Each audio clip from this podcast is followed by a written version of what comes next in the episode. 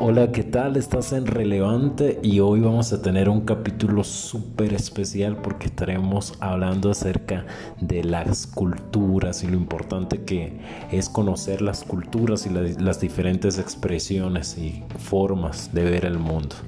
Eh, así que mm, bienvenido a este nuevo podcast, así que espero que pueda ser para ti no solamente entretenido, sino que también educador.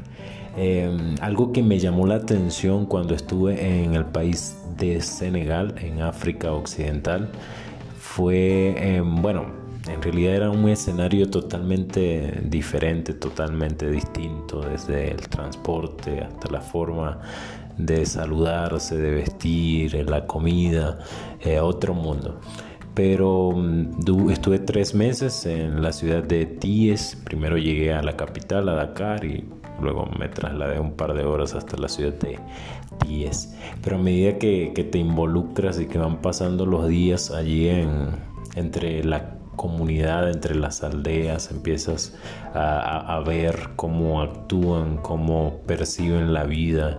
Y, y fue interesante porque yo llegué justo en tiempo de Ramadán, era eh, el inicio del Ramadán. Y bueno, parte o gran parte de la población senegalesa practica el Islam como religión. Entonces, en el, en el mes de Ramadán, pues era interesante ver la gente después de las 6 de la tarde que se rompe el, ayuno del ramadán, comer, celebrar, regalarse comida entre sí.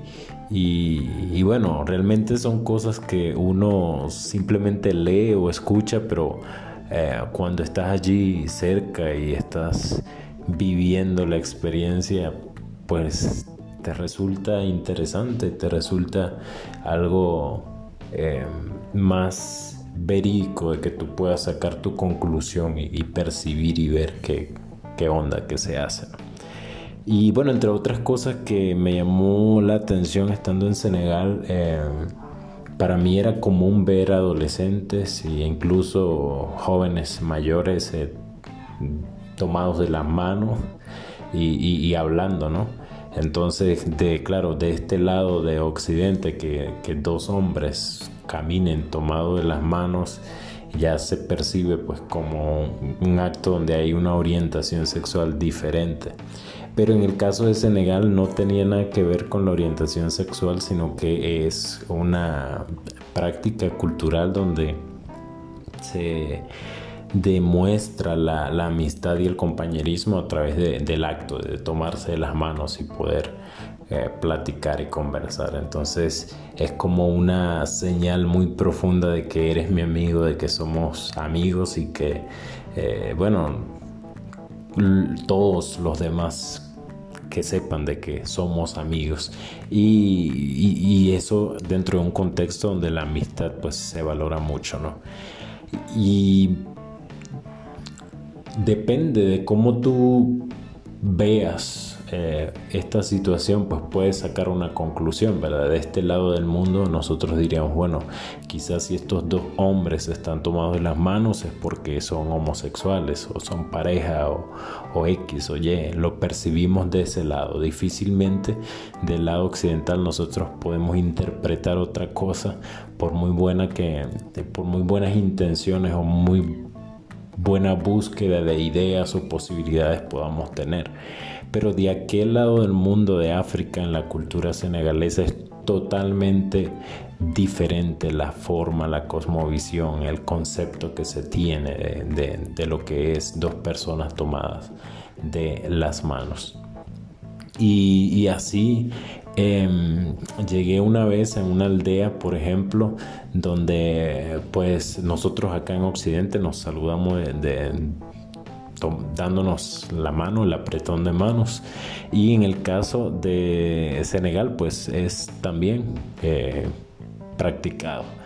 Pero eh, dentro de una aldea en la cual estuve, los, los niños pues se acercaron, todos aquellos que, que no son senegaleses eh, y característicos, ¿verdad? Del color, somos tubap.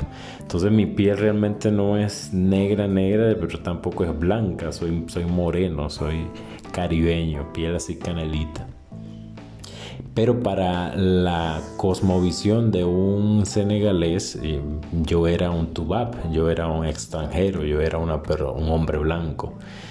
Y bueno, eso llamaba la atención de los niños y en una de esas llegó un grupo de, niños y bueno, esto, estaban hablando allí en Wolof, otros en, Pular y, otros idiomas. Pero cuando yo les doy la mano para saludar, eh, ellos eh, me tomaban la mano, la, la, besaban y se la colocaban en, la, frente. Eh, o tomaban la mano directamente y se la llevaban a, la frente. Y pues a mí me, surgió curiosidad de por qué hacían eso.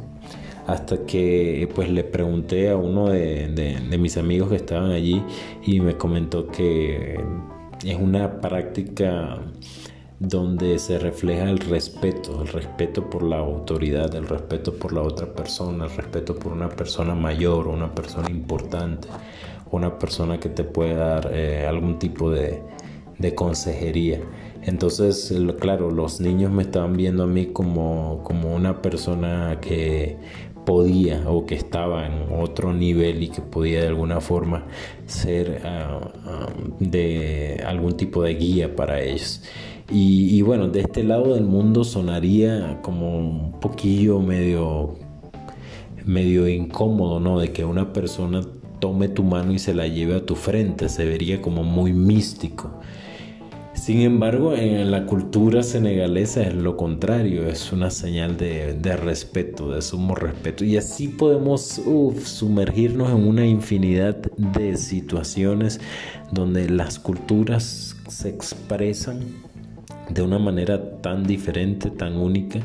Y claro está, em, hay otros tipos de prácticas y situaciones que se escapan dentro de los controles que nosotros pudiésemos decir que, que, deberían ser practicados o que son normales o que, o que no rompen las reglas de la tranquilidad. Y creo que parte de eso es el dilema que hay entre los... Em, los españoles y nuestras comunidades indígenas que estaban aquí para los 1500 cuando eh, supuestamente Cristóbal Colón descubre América y, esa, e, e, esa, esa lucha, esa idea de querer cambiar la, forma de vida que tenían los indígenas eh, en Centroamérica, en Suramérica, en todo lo que son las, las Américas, eh, pues entra en, ese, en ese hilo fino de, cómo lo interpretas, porque si bien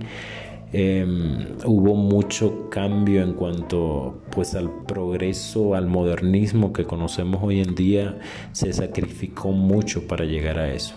Entre eso está pues la matanza de muchos indígenas y el maltrato, la esclavitud, pero también se rompió con ciertas prácticas como el sacrificio humano, por ejemplo, de eh, grupos eh, indígenas como eh, los aztecas, por ejemplo, los,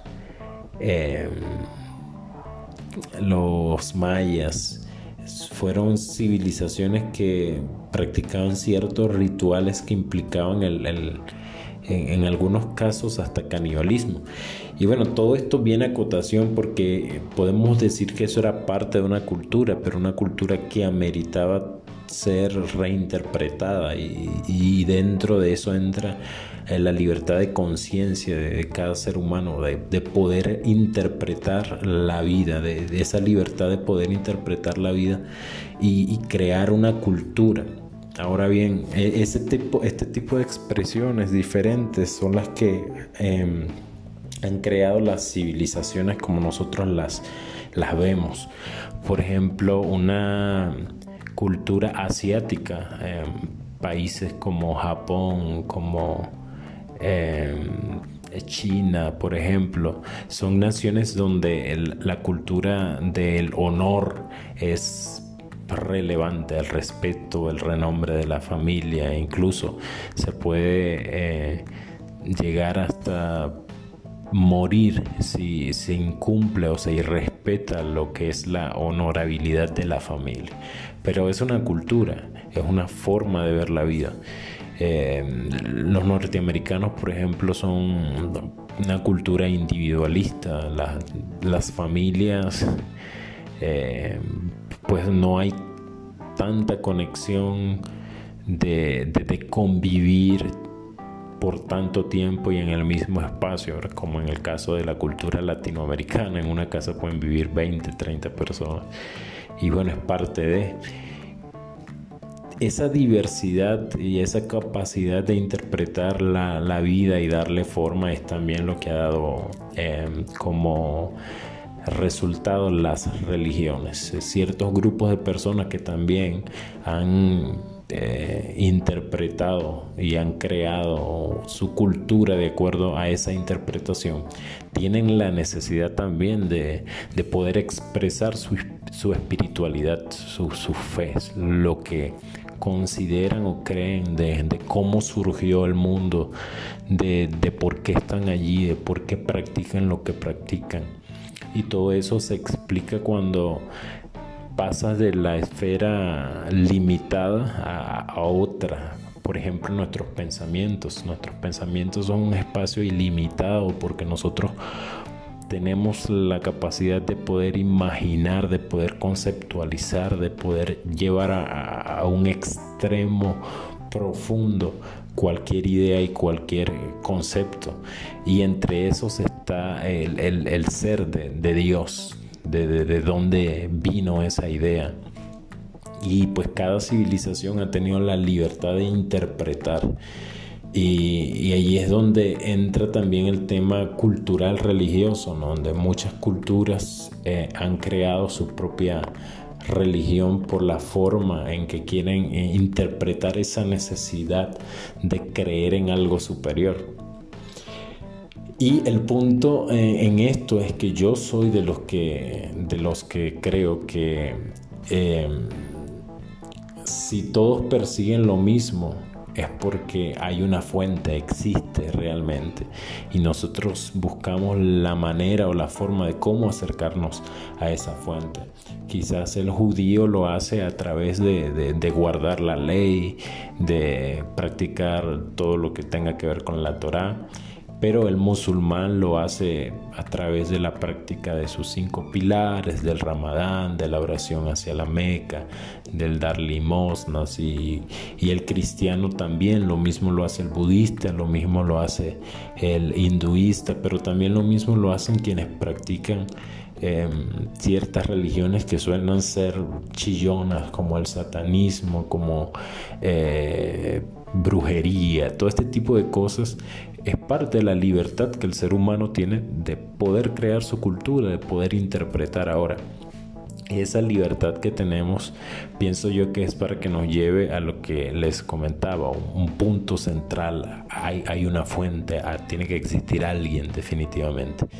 Y ese alguien, supongo yo, que tiene también el interés de poder eh, acercarse a nosotros. Y creo que eh, nos ha dado la diferentes motivos y diferentes herramientas para, para que podamos conocerle, ¿verdad? para eso está la naturaleza que, te llama la atención y te dice definitivamente aquí tiene que, que haber alguien que, que haya tenido tanta inteligencia como para crear esto.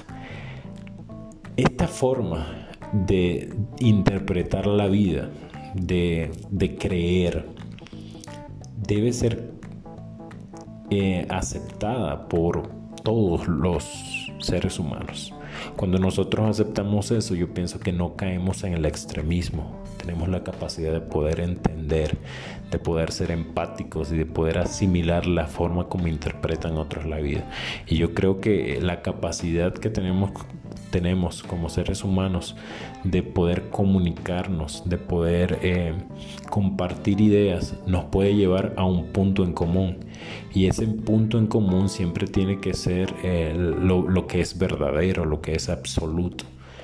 Puede haber mucha gente que, que piense eh, o tenga una idea sobre algo en específico, sobre la vida, sobre Dios, sobre la libertad de abortar o no, sobre la eutanasia, sobre diferentes tipos de, cosas. ¿no? Esta forma, esta libertad de poder interpretar eh, nos debe llevar siempre a algo absoluto. Y, pero es mi teoría, es mi, es, mi, es mi forma de ver la vida. Y parte del objetivo de este podcast es que tú puedas pensar en qué ha construido tu cultura, qué ha construido tu forma de interpretar la vida, qué ha influido para que tú tengas un concepto de la vida, de lo moral, de, de, lo que sea que, pienses. Y, y, cuando te pones a analizar esto, dices, oh, yo creo que creo lo que creo o hago lo que hago porque esto influyó o porque yo tomé la decisión o porque... Pero es importante que cuando tengas las respuestas a estas preguntas, tenga que ver con tu conciencia, tenga que ver con lo que tú estás seguro que, es tu ideal de vida y que nada ni nadie te lo puede quitar porque pues es tu decisión y, así simplemente está. Y yo creo que los, los, los medios de comunicación en este mundo postmoderno están buscando modelar y crear otra cultura, ¿verdad? otra cultura, pero ya otra cultura postmoderna, otra cultura que tenga una cosmovisión menos conservadora, más abierta, más, más pluricultural.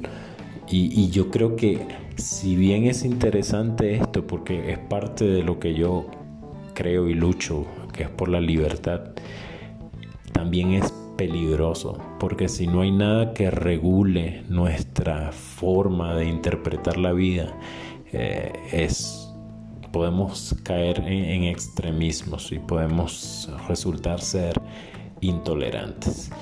Eh, si hay una forma de conocer eh, al mundo y entender o interpretar las culturas es teniendo experiencias con ellos. Así que yo te quiero animar a que tú puedas tener ese contacto directo con, con las culturas que te llaman la atención y que tú puedas interpretar de forma eh, personal, de acuerdo a tu propia experiencia con ellos, por qué actúan, por qué eh, viven de la forma que viven y que eh, si tú encuentras un punto donde tú puedas reformar una cultura, cuando digo reformar, no es cambiarla, sino encontrarle el, sentido que en sí esa cultura desde sus inicios busca, porque siempre se va a perseguir un, objetivo, bueno, que estaba buscando y qué pasó que, que se desvió y cómo puedo contribuir a que se retome ese objetivo. Al, al, hacer esto, yo creo que vamos a ser personas que podemos ser menos intolerantes a, las personas que son diferentes, que tienen prácticas diferentes, que tienen religiones diferentes. Vamos a tener la capacidad de poder eh, hablar con ellos, de poder eh, hacer eh, algún puente que nos conecte también con ellos y, poder también pues buscar eso, el reformar, el reformar una cultura, el poder buscar lo mejor que, puede dar una cultura. El mensaje relevante para este podcast es que pues puedas hacer eso, puedas ser una persona que interprete la vida de acuerdo a lo que tú mismo has visto y que puedas interpretar las culturas desde dentro, desde lo que son, desde de sus orígenes, de por qué son como son y que no nos quedemos simplemente con lo que nos dice un libro, lo que nos dice algún especialista, sino que tengamos nosotros en la medida de lo posible poder tener esa experiencia directa con las culturas. Este ha sido el podcast del día de hoy y espero que pues sigas aprendiendo de las culturas así como, como yo y que podamos ser cada día personas que podamos practicar la empatía y, yo creo que eso es algo muy relevante eh, y que necesita esta sociedad. Así que bueno, hasta luego, nos vemos en el próximo episodio de Relevante que también va a estar buenísimo.